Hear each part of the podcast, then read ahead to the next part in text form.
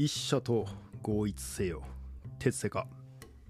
はい、えーこの番組は哲学を知りたい3人が一社と合一するために頑張ろうとする番組です。みそです。もうです。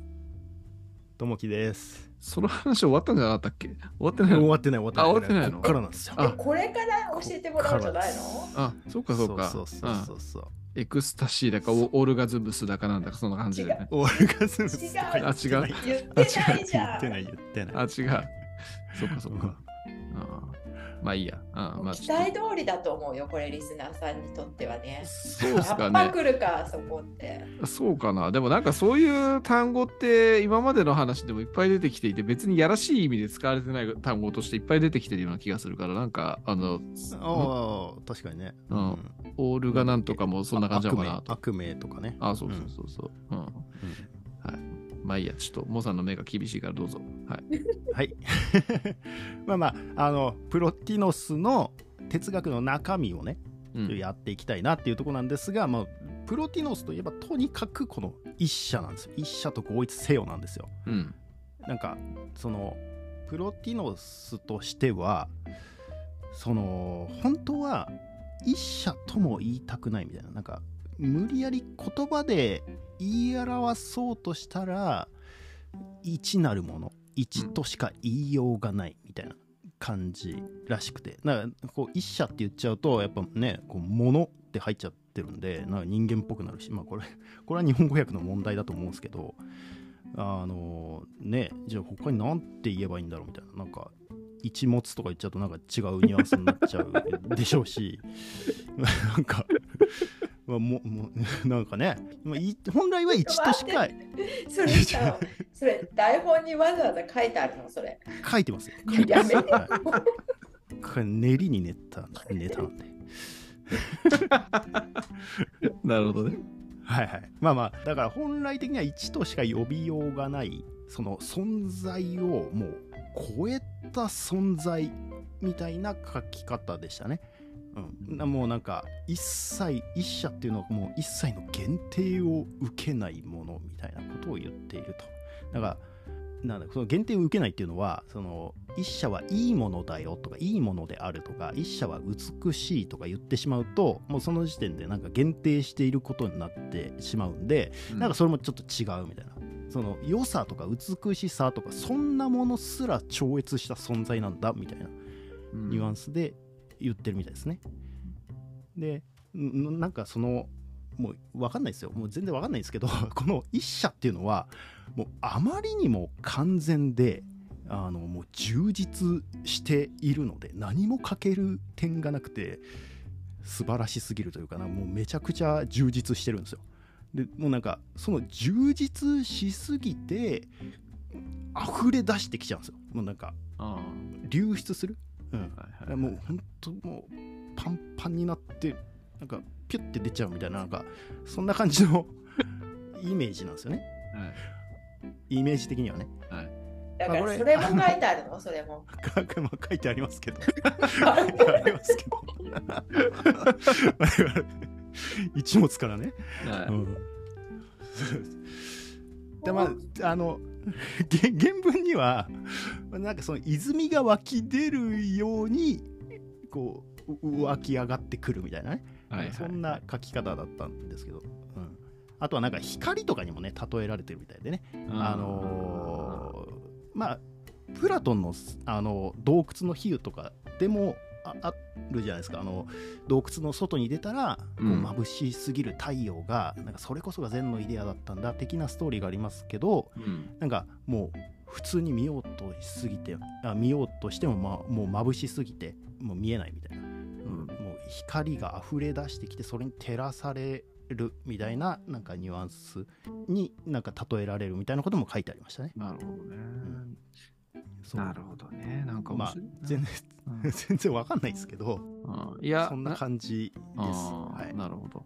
いや、なんかさ、こう、神話の、いや、まあ、うん前の話でも言いましたけど、まあ、明らかに神話、神話の唯一神っぽいなっていう感じはすげえするし、名前言っちゃいけないっていうのもそれっぽいなっていう感じがすごいするんですけど、ああヤハウェ的なね。そうそうそうそう、なんかあとこう神の体が世界になるみたいな神話って中国の神話とかメソポタミアの神話とかでもあるんですよね。あのティアマトっていう母の神母なる神が死んだ後にそれが大地になって川になったみたいなのとか、なんかこう神から溢れ出てくる何かが恵みになるとか、まあそれが今回この人は知識とかなんかまあ多分そういういろんなものみたいな感じのこと言ってるんでしょうけど、なんかねあの結局やっぱり別の場所の発想と似通ってるというか、えー古今東西どこでも似たような発想する人おるんやなみたいな感じのことをすげえ思いましたね。あまあまあそうでしょうね。だからそういう当然影響も多分に受けてるでしょうしね。うん。うん、面白いなと思った。面白いですね。うん。そうで、えっ、ー、と、まあその、えっ、ー、と、プロティノスの世界観、宇宙観には、その、やっぱ段階があって、その一社からまず溢れ出した流出したものによってできるのがイデアなんですよ。これはもうあのもう完全にプラトンのイデアを想定してるような感じで、まあ、それによってイデアができると。でそのイデアそのものもめちゃくちゃ充実したあのすごいある意味完全なものなのでそのイデアからもさらに溢れ出てくるこうおこぼれというかね流出してくるものがあってそのだからそのイデアの中に善そのものとかね美そのものみたいなのがあるわけですけどそのものからこう溢れ出てくる。そしてイデアから溢れ出してそれによってできているのがこの今のね現象界というか現実の世界なんだよっていうのは、まあ、あの最初に説明した通りなんですけどそうだからつまりこうプロテインはさ大まかにねこう3段階の階層を設けていて世界の成り立ちみたいなのを説明するわけですよ。なるほど。うん、まあなんかこう噴水が上からいっぱいになって溢れ出てきちゃって流れてくるみたいな。でなんか最後流れ着いたのがこの世界なんだよみたいなイメージなのかなっていう感じですね。なるほどね。うんうんうんでも1は何 ?1 ってだ何じゃ？あ若干僕の解釈入ってるんですけど、まあ、1ってやっぱあのどう考えてもパルメニデスを意識してるんですよ。あまあそういうふうにも書いてあったんですけど。だからまあそのギリシャ哲学の最終進化系っていうだけあってもうもういろんな要素をねここに詰め込んでるわけですよ。その中にパルメニデスが入ってないわけがないのであのまあ あえて単純化するとそのパルメニデスのあるはある。その全体で単独で不動で分割不可能なある。一社じゃないですかなんか。まあまあなんか言ってることほぼ一緒だよなみたいな。それが溢れてくるって言ってるだけだろうなみたいな、うん、やばいこれなんか伏線を回収するって感じで。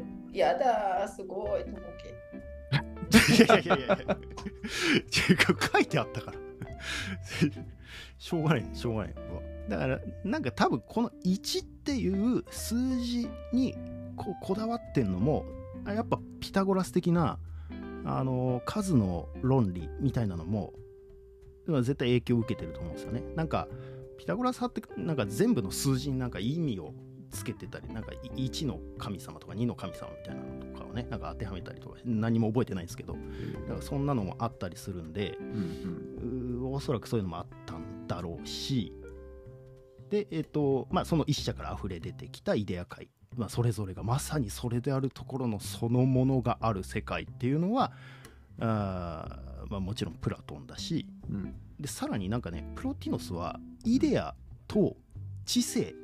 知性って、うん、えー、ギリシャ語でヌースっていうんですけど、うん、あのイデアとヌース知性はイコールなんだというふうに言ってたんですね。うんなんか、うん、なんかこれ、みそさんがイデアって情報っぽいっすよね、みたいなこと言ってたのに近いなとも思ったんですけど、うんうん、そうイデアイコール知性、ヌースなんですよ。で、このヌースっていう概念も、これ、まあ、鉄製化では扱ってないですけど、あの、アナクサゴラスっていう人が結構推してた概念だったりするんですよ。この世界にはヌースっていうのがこう溢れていて、みたいな。えーそれによってなんか我々も知性を持ったりできるんだよねみたいなことを言ってたりしてたんですけどまあ多分そういうのも取り込んでるんだろうなっていう感じが見て取れる、うん、そうそうそう。でえっ、ー、といいよこれで終わりにしよう。これで。全部分かったこれで今日。まだまだまだまだまだまだなんですダだね。なんか哲学分かった今日。もういいや。全然は全然全然。あのまだ現象界まで落ちてきてないんで。まだまだこう下までどんどん落ちていくんですよ。でえっとこう イデア界からそのこれプロティノス用語だとイデア界って言わないで知性界って呼んだりするんですけどそのイデア界知性界からその溢れ出て流出するものイデアから流出するのはロゴスだっていう言い方をするんですよ。これ、うんあのストア派的なロゴスまあその理性とも言えるし概念とも言えるし言葉とも言えるしなんか自然法則とも言えるみたいなあのロゴスですね、うんその万物に行き渡るロゴスみたいなことをストア派が言ってたロゴスです。まあ、まあ完全にこれはあのストア派用語ですね。ここれもまあただね元をたどればあれなんですよ。あのクソまみれで死んだヘラクレイトスが全ての存在を成り立たせている根拠がロゴスだとかって言ってたんで、うん。なんか、うん、なんか全てはロゴスによって一つに結びついてるんだみたいな説明をヘラクレイトスがしてたりしてたんで、まあ、うん。多分ストア派はそっちから取ってるところもあるんでしょうけど、まあ、だからここにもそのストア派的な用語も入ってるんだよと。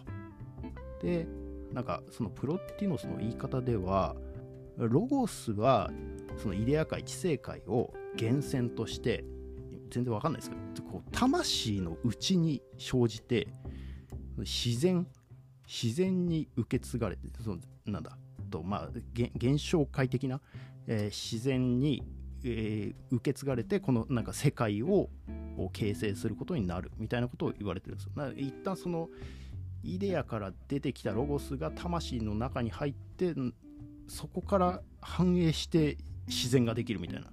なんかそんな感じのねあの説明の仕方をしてました。うん。よくわかんないです。はい。うん。うん。うん。わかる？それ、なんか。わかります？うん。わかる、すごい。え？今すごいわかった。まあなんか、うん、直感的にわからんではないかないや、スピリチュアル嫌いだからダメだと思うけど、それはわからないとあ。そっかそっかうんうんこれスピリチュアルの素養が必要なんですね。そうだね。なるほどね。そうか。うすいませんどうぞ次お願いします。はいはいはい。で、えっと、最まあその自然っていうのがまあこう現象界っぽいのものができるんだけどそこにある実際の物質みたいなこう質量ですね。そのアリストテレス用語の質量っていうのもプロティノスの中にバンバン出てくるんですけど質量っていうのがまあその一番最後なんだみたいなね、えー言い方なんですよ。なんか一者があってイデアがあって、まあ、そこからロゴスが流れ出てで魂に宿ってでなんか最後に質量。ができるみたいな。まあそういう段階があるみたいなね。そんな感じなんですね。えーっともうこれも分かんないんですけどあのプロティノスが言うにはそのイデア界知性界からその現象界を作り作り出すというかあの現象界を作ったのが、まあ、クリエイター、えー、とデミウルゴスですね。あのはいはいはい。デミウルゴスあのプラトンのねあのティマイオスっていう対話編に出てくるよって言ってたあのデミウルゴスをここで持ってきてるわけですよ。うんうん。でえっとまあこれもまああのこれプラトンの補足なんですけどうんあのプラトンもあのそのデミウルゴスがえーっとまあなんかなんつうのかな。こう全てをここの世界の全て現象界の全てを直接デミウルゴスが作ったって言ってるんじゃなくてうん。ちょっと面白いなと思ったのがデミウルゴスが作ったのはうん。あのウラノスとガイアその天と地だけを作ったんだっていうんですよ。言ってるんですよね。でそこからあのギリシャ神話のねあの流れですよね天と地がどうななウラノスからクロノスが生まれてみたいななんかゼウスが生まれてみたいな、うん。でゼウスとプロメテウスが人間を作ってみたいな。はいはいああの説明はちゃんとやっぱねこれ引き継いでるんですよね。なるほどね。なるほどね。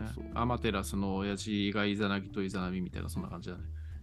あまあまあそんな感じそんな感じ。後付け後付けって感じだけど なるほど。そんな感じそんな感じ。うん。うん、まあまあこれはプラトンの説明の仕方はこんな感じだったよっていうことで。うんうん。ただまああのなんだろうななんかプロティノスの場合はあの一社もそうだしデミウルゴスもそうなんですけど、この一社とかデミウルゴスがだから能動的にイデア界とか現象界を作り出したんではなくてうん。あくまでもこうあまりにも充実してるから溢れ出ちゃった結果なんかできちゃったねみたいなのが流出しちゃっただけだよみたいなのがうん。ポイントらしいんですね。なんかまああくまでもこの世界はもう本当一社から流出したものでできているっていうこう一元論というか。はいはいはなんかそんな感じなんですよ。いなるほどね。はいはい白いんだが、なんかやっぱりいろいろと、まあね、プラトン読み、めちゃくちゃ読み込んだ末の結論みたいな話だったと思うんですけど、うんですよね。違うの？だと思いますよですよね。いやこの人も多分読んでると思いますよ相当。うんなんかやっぱこう、よくよく聞くと結構ありがちな話？みたいな、そんな印象を若干覚えるというか。確かにね。うんさっきの話もそうなんだ。さっき僕がした話もそうですけど、うんうんうん。まあ、そんな印象を覚えましたが、なんかこう、やっぱレイヤーがそれぞれあるみたいな話っていうのは、えーやっぱなんか整理になって面白いなみたいな、そんな感じはありますね。あの、一なるものから、うんうんえっ、と、溢れ出て、そこからさらに溢れ出てみたいなのって、うんうん。なんかキリスト教のてあの、まあ、これも後付けなんでしょうけども、神がいて、えー天使がいて、地上があって、えーあれが悪魔がいるみたいな、そういうのと同じような感じだし、なんかもう現そうかもね。うん、なんか現代のあの OSI 参照モデルなんつってわかんないかもしれないですけど、あのプロトコルのレイヤー層みたいなやつみたいなのとか、なんかもうそういうのにもどこにでもつながる話やなと思って。あうん、なんあ。か昔やっぱなんかそういうレイヤーで説明したくなっちゃうのかな、サピエンスは。そうそんな、そんな、そう、そう、そう言おうとした。サピエンスはそういうふうに説明したがるんだろうな、みたいな。うんうんうんうんうん。ちょっとうがった見方。それが理解しやすいのかもしれないですよね。うん、うんうん的な話。はいちょっとありがとうございますいい？あのさ、うんうんなんかこう溢れ出してきたんだけどなんかこう、うん。結局は、うん質量とかそういう現実っていうのは、けうん結局なんか人がなんか、想像してできちゃったものだけ想像っていうのはこうイマジネーションでできちゃったものだけでただ、うんうんうんなんかちょっとカス残りうんうん物みたいな、うんうん。だから、ここにいちゃいけないよっていう意味だじゃないの。ああでもそうかもね。そうかもそうかも。なんかこう魂のうちに一回入ってそこから流出してるっていうことはそういうことなのかもしれないですよね。うんこの現実現象界っていうのは、まあ、あくまで お前たちの魂が勝手に作り出した何かに過ぎないからあちゃんと元に戻れよ。一社に戻っていけよ。みたいなニュアンスなのかもしれないですよね。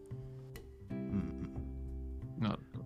うん、でえっとじゃあね逆に、えーあまあ、一応ここで言ってんのか。こう我々人間がこう一者を感知するにはあの、まあ、つまりなんだろうなこれはもう存在の根拠を確かめるみたいなニュアンスに近いんだと思うんですけどそのためにはあのどうすればいいかっていうのはやっぱりまずまずは、えっと、段階を踏んでイデアを感想するテオリアするあのちゃんと振り返る。要は美とは何か正義とは何かっていうのをちゃんと感想する。まあ要は多分これ哲学しろっていうことだと思うんですけど哲学をちゃんとしてその上でさらにこう感想をテオリアをし続けるとなんかもう不意にね不意に一社と合一することができるみたいな書き方でした。プロティノスは。なるほど。なんかう。うん。ん。テオリアって何？全あえっと感想ですね。そ感の想って感じか見て思うってこと？見て思う。見て思う。はい。そのなんか振り返るみたいな言い方もありましたしうんうん。あの見上げるみたいな言い方でもいいのかもしれないでし。ょうし。うん。うんうんまあ感想そうテオリアの訳語が感想ですね。なるほどね。そう。だからまあなんか本当なんだ？うんその感想をし続ける多分まあ哲学をし続けるに近いニュアンスで、えー不意に一者と合一することができる。みたいなもうなんか全身全霊で合一する。あの魂が忽然として光を捉えるしかないって言ってました。魂であの忽然としたもう光を全身全霊で、えー捉えるのがこれがまあ合一体験エクスタシスなんだみたいな言い方しかしてないのでちょっとどうやればいいかわからないっていうよくわからん感じなんですけどがさ、そういう、まあうん。あのー悟りに達するみたいな発想に近いと僕はまあ、た勝手に思まあうんですけど、そうでしょうね、うん。あのーあんま西洋の思想とかで悟りに同じようなこと言ってる人っています？プラトンとかアリストテレスもある意味言ってんのか？まあ、ある意味言ってるまあまあまあプラトンはね割とそうかな割とそうかな。まあでもここまでは言ってないと思うんですよね。なんか全身全霊でみたいな。うん光を捉えろみたいな。まあ、あんまなんかそういう、あのー悟りに達する修行して達するぜみたいな発想とかってあんま聞かねえなと思って。なんか今あなんか西洋で初めて聞いたみたいな。そんな感じをちょっと覚えたような気がしたんですけども、うん。他にももっと見てきゃいるのかもしれないですけど、うんうんうんうんまあでもやっぱなんかプロティノス面白いのはここでその修行しろっていうような言い方ではないんですよねそのし神秘主義的なあの瞑想をしろみたいなことを言ったりするわけじゃなくその感想をしろっていうことを言うんですよそのまあ要は哲学しろって言ってるわけですよ、うん、まあまあまあんまあそれもどうなのかな まあ分かんないけどそのえいいね。いいと思う。私、うんこの人。うん、好きいいと思う。なんかねその 感感想っていうのがなんかその感覚でもないし理性でもないなんかひたすらやっぱ一社の方をを振り返るっていうかそのちゃんとその美そのものとか正義そのものみたいなのをちゃんと考えてそのこの存在の根拠をやっぱりこう辿っていくっていうのが必要なんだみたいな言い方だと思うんですよね。うんスピリチュアルだ、ね。ななんかやっぱ、うん、まあスピリチュアルなのもあるしあるあるしなんかやっぱアリストテレスのあの軽装質量をたどっていくみたいなのにもやっぱ通じるよなみたいな明らかになんか不動の同志社にやっぱこれ影響を受けてるよなっていう感じは受けるなって気はしますね。ねまあ、通じる系の、本当なんか、あの、最終形態っていうか、それこそね、みんないろんなものが湧き出てるものの一番下に溜まったものを合わせましたみたいな、そんな感じの発想だよね。いやまあまあそうですね。うんそうですね、そうですね。うん。いやいやいや、まあまあまあ、なんかこれ、それをなんか全部合わせてみようって思ったのもすげえなと思いいや、ますけど、ね。すごいすごい。いや、すごいうんすごい。めちゃくちゃすごいと思う。うん。言い方悪かったな。なんかまあ上うん、上積みをみんなこうすくい上げてそれを混ぜましたみたいな、そんな感じって言ってもはいはいはいはいまあ。だから、やっぱなんかそういうのね、大事っすよね。あの、ね、それこそエンペドクレスとかもね、なんか全部載せして、えーそこからなんかいろんな、ね、発想が生まれたりとか、四元素説とかね、生まれたりとかしてたわけなんで、うんえーなんかそういう人がね、えーまあどこうそういうタイミングタイミングでね出てきて面白いなと思いますよね。うん、せやな。そうですね。だだからあれですよ。そのまあさえー、と前回かな。あのプロティノスはそのおなんだ合一体験っていうのをね実際にまあ、4回ぐらいしてたってみそさん言ってましたけどその4回って数字初めて知りましたけど、あのまあ、実体験として合一しちゃったっていうもうもうなんかなんだろうな。多分本人がもう神秘体験をしちゃったんですよだからあのなんかそれ言葉では説明できないと分かりつつもうん。なんか頑張って説明しようとしてるみたいなねなんかそんな感じがあるっぽいんですよね。なるほどね。あるっぽいというかなんかそんな感じで書いてありましたね。えちょっと神秘体験とかさするとなんか魔法みたいなこととかができちゃったりすることがあったりしたとかなの？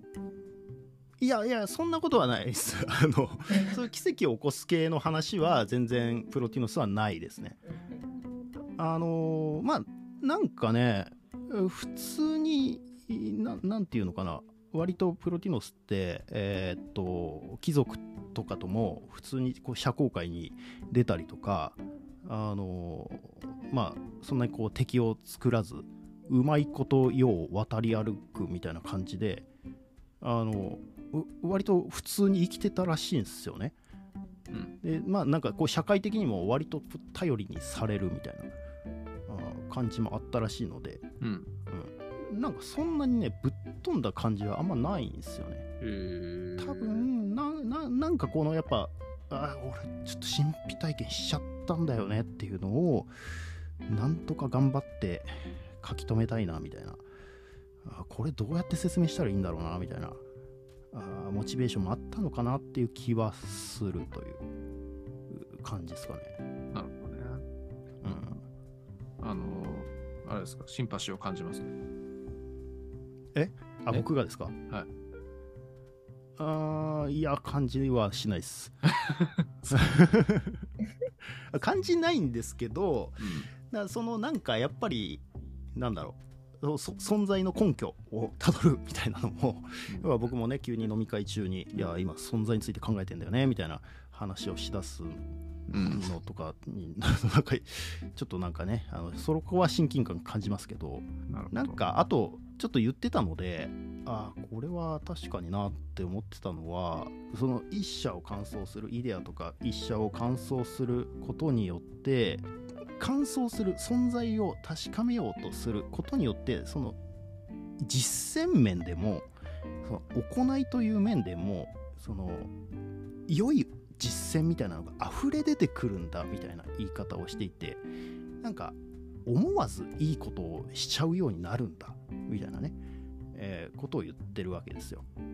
なんかまあそれが本当にそうなのかは分かんないですけど今の世の中とかだと実践とか役に立つこととかが重視される世の中な気がするんで、うんうん、まあなんかそうじゃなくてその哲学そのものみたいなのをすることによって思わず溢れ出てきちゃうみたいなのはあなんかまあ分からんではないなみたいな気はしたっていう感じですかね。うん、で、まあ、実際にプロティノスはその良い行いみたいなのをその社会的にも行っていたっていうふうに弟子とかが書いてたっていうことなんで。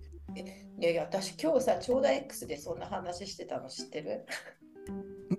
ごめんなさいちょっと知らない。あの、ね、そう。喜びとか、うん、喜びとかそういうものっていうのは、うん、なんか幸せっていうのが何か分かんないけど喜びが溢れるから人に対しても、うん、自分が溢れてるから人に対しても親切にできたりとかするっていうのをずっと思ってて自分がなんかその満足してないとやっぱりこういろんないいことが起こってもそれが網の目からこう出ちゃうから結局あり何溢れたりはしないよねっていうことを思ってて、うん、なんかそのやっぱり根本的に人間はなんかいいことをしたいと思っているはずだけどいろんな理由でなってるからその根本の部分をやっぱり追求するのがいいなって思います哲学は。いやままさにですね。本当そうですよね。うん、あのあなんか見たかもなあのペイフォワード的な文脈のやつですか？あの違うかなこじゃなくてなんで人はじゃないじゃないんだ。じゃなくて、うん、なんで人は、えっと、あるものに自分が今持っているものに満足をしないで、ないものばかりをなんかも求めてしまってなんか満足してないって、と思っちゃうっていうかっていう話をした時にそういう話をしました。あ確かにね。まあそういう点では確かに哲学とかはまあなんか哲学が役に立つって言い方がちょっとあんま好きじゃないですけどそうなのかもしれない。なんか溢れ出ちゃうのかもしれないですね。うん。なんかそういうまあ、ストア派とかはすごい実践面についてまあなんだローマ期の本当あの哲学者とかはななん自分の心持ちをどうあるべきかとかねどういうふうに振る舞うべきかみたいな実践面を割とこう言っていてまあ今で言うとこうなんかビジネス書的な、あのー文脈というかね、えーそんな感じにも近いようなことを言ってたりもするわけですけども、まあ、もちろんめちゃくちゃいいこと言ってるんですけどだからそういうことじゃなくその存在についてちゃんと哲学していればそういうのは後からついてくるんだよみたいなことを言ってたっていうことだと思うんですよ。うん、そんな感じであとはなんか思ったこととしてはただの感想なんですけど、はい。まあなんか、まあ、こう科学とかでまあ現代だと科学の力とかであらゆることがね少しずつこう解き明かされてきたりするわけじゃないですか。うん。だからなんかそれってみんなやっぱこう知性というか、ね、知性イコールイデアなわけですけどそういう存在を、まあ、ある意味信じているからこそなんかできるとも言えるのかなみたいなね。なんかこの、この問題というかこういうものが絶対あるよねっていうふうにまあ仮定して、えーまあ、それで絶対にこの問題は解けるんだみたいなふうに思わなければなんかそんなモチベーション湧かないのかなとか、なんだろうね。その統一理論とかねなんかああいうのとか。いやなんかそんな世の中複雑なはずはないよねみたいな。もうなんかその量子力学とねあの相対性理論でななんで全然違うってそんなおかしくない？みたいな。のをちゃんとこう統一しないとおかしいよねとか。なんかもっとシンプルなはずだよねみたいな。モチベーションでみんな研究したりとかしてるっていうのはなんかこれってやっぱ知性とかイデアを感想テオリアしてるんだろうなとかね、えーあるはあると思ってなければ感想してなければなんか決してそんな実践としてそういう研究って生まれてこないのかなとかね、まあ、そんな風に思ったなっていうとこですかね。なるほどね。うん。はいはいはいなんめっちゃか深いそれ。深いね。ちょっと台本すごくない？今回。いやいやいや時間があったんで 3ヶ月ぐらいあったんでめっちゃすごい。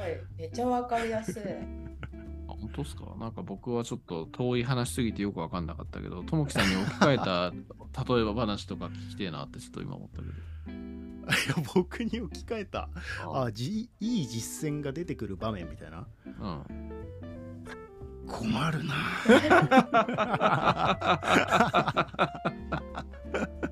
困るな。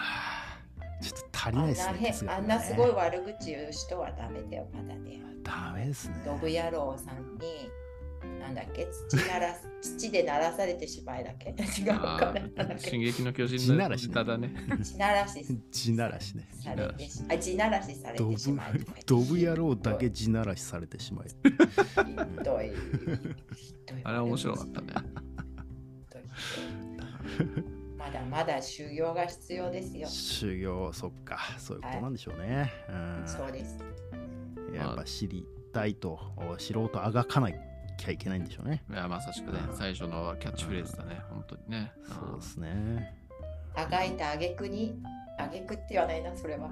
あがいたうら、ん、こう光が見えたりするんですよ。光が見えたりするんでしょうね全身全霊でねそうえそうそう。そうなの？あがいた末には人を殺したくなるんです殺したくなだるから違うよ。違う違うよ。あ、違う。違う殺したくなるじ死をも超越するんです死にたい気持ちにさせるわけだから、僕らは超越するけど、他の人は死にたくなるみたいな、そんな感じなんだ。だからそこに到達しなければ、うん。そうなっちゃうかもしれないけど、うん。うんあの死んじゃったらダメだから、うん。到達できないから、そうそうそうだから到達するまで頑張ろうっていう話ですよ。うんそういうことですね、頑張ります。うん、まあ、まあまあ、まあ、でも本当、プロティノスさん、ちょっと面白かったっていうか、シンペラトン主義がね、本当なんか、ありがちってさっき言っちゃいましたけど、なんか、いろんなもののこうごったにというか、えっ、と、うんうんうんそのさっき言っていたように結構シンプルにいろいろと見て、まあ、よくより深く見てそれをシンプルにみもう一回見直してさらにそれを組み直してみて、混ぜてみましたみたいな。なんかそういうような感じのものだったりするんじゃないかなっていう風な感覚を受けて、うんまあ、僕はね面白いなと思いましたね。そうですね。確かに。まあだからなんか当時の人からしてもまあうん。なんか神秘主義的だけど、うん。いやだってアリストテレスこういう風に言ってんじゃんみたいな風にやっぱうん。こう引用として持ってくるわけじゃないですかプロティノスが、はい。だからそう言われるとあまあ確かにそうなんだねみたいな。うん感じで、あまあストア派のロゴスってこういう概念だからこういう風にも適用できるよねみたいなうん風な使い方をしてたんじゃないかなと思うんで、うんまあ説得力あったんだろうなって気はしますよね。うん、うんなるほどね。はい。じゃあ、どうぞ。今日はこのぐらいでいいんじゃないですか。いいと思います。はい、だんだん深くなってるからね、2人で。ってあことで 今掘ってた止からね、どんどんどんどん掘ってたよね、今ね。めとこ止めとこ。どうぞどうぞ。あのお終わってから2人で話してください。はい、ということで、今日も最後まで鉄セカをお聞きいただきありがとうございました。鉄セカは Spotify、Apple Podcast、Google Podcast で配信しています。この番組を気に入っていただけましたら、高評価ボタンをポチッとしていただくと励みになります。お聞きのポッドキャストアプリで番組フォローいただきますと更新時に通知が来ます。感想やご質問、みそちゃん、ともきへのファンレターも引き続きお待ちしています。番組概要欄の Google フォームにご入力いただくか、X でハッシュタグ、鉄セカをつけてつぶやいていただけますと全力で探しに参ります。どうぞよろしくお願いします。お願いします。お願いしまお願いすし。ます。まあ、なんかでも、このプロティノスという人は、なんか僕の勝手な感覚ですけど、なんかただのおっさんだったんじゃねえかなみたいな、そんな感覚を 覚える。だ要は、なんか自分ちではこの人、あの自分のことをただの凡人だっていうふうに思ってたんじゃないかなと。だから、ああの自分の自伝とか残さないし、あのあーはいはいはいはい。別にね、我々だって自分の自伝なんて書かないし、自分のことなんて残さないわけじゃないですか。だから承認欲求が別に特にない、ただのおっさんだったんじゃねえかなっていう感覚をちょっとそういました、意味ではね。そうそうそうそなるう。ほどね。なんか、そういうところにも若干のシンパシーを感じましたというところです。多分楽天家だったような気がするよ。すごい明るいよね。なんか考え方が。ほうほおだっーてそうなのかな。ちょっとそこまで読み込めなかった。え。本当？あかえ明るくない？なんか全然なんいやかあの厳しくないし。体験しちゃったんだよねっていうやついたらちょっと離れますけどね。えだけどあれしなさいこれしなさいとかって言わないしさ能天気なおじちゃんだったんだ、なんかな。あまあまあね、うんうん、その実践としてこうしろとか道徳がこうだからとか言わないっていうね、それはあるかもしれない。う。まあ、ただ、エクスタシーは4回ね、経験した。そこだけね、もう一回言うっていうね。そうですね。はい。まあ、そんなところですかね。はい。あの、面白かったです。はい。じゃあ、そんな感じで終わりましょうか。はい。はいで次回は何かもう決まってるんですか？あーえっと、だから次回はそのキリスト教と、まあ、その新プラトン主義がまさにこう混ざっていったりするんですよ。その辺と、なまあ、その前のキリスト教とかの経緯とかもちょっとやってみたいなとは思ってるんですがめっちゃむずいんですけどなんかね Kindle のセールの時にねめっちゃ本買っちゃったんですよ。うんそれちゃちゃんと読みてえなと思って、うん、まあ、読もうと思ってます。はいまあ、ちょっとね、少し考えてみてもいいんじゃないですか。いやそうですね。ううんん。ちょっと、もうちょっとね、あの、うん神話とかでいいかそうもしですれないし。ね。はいはい。まあ、とりあえずその辺はまたおいおいということで、はい。じゃあ終わりましょう。はい。はい。ありがとうございます。ありがとうございました。ありがとうございます。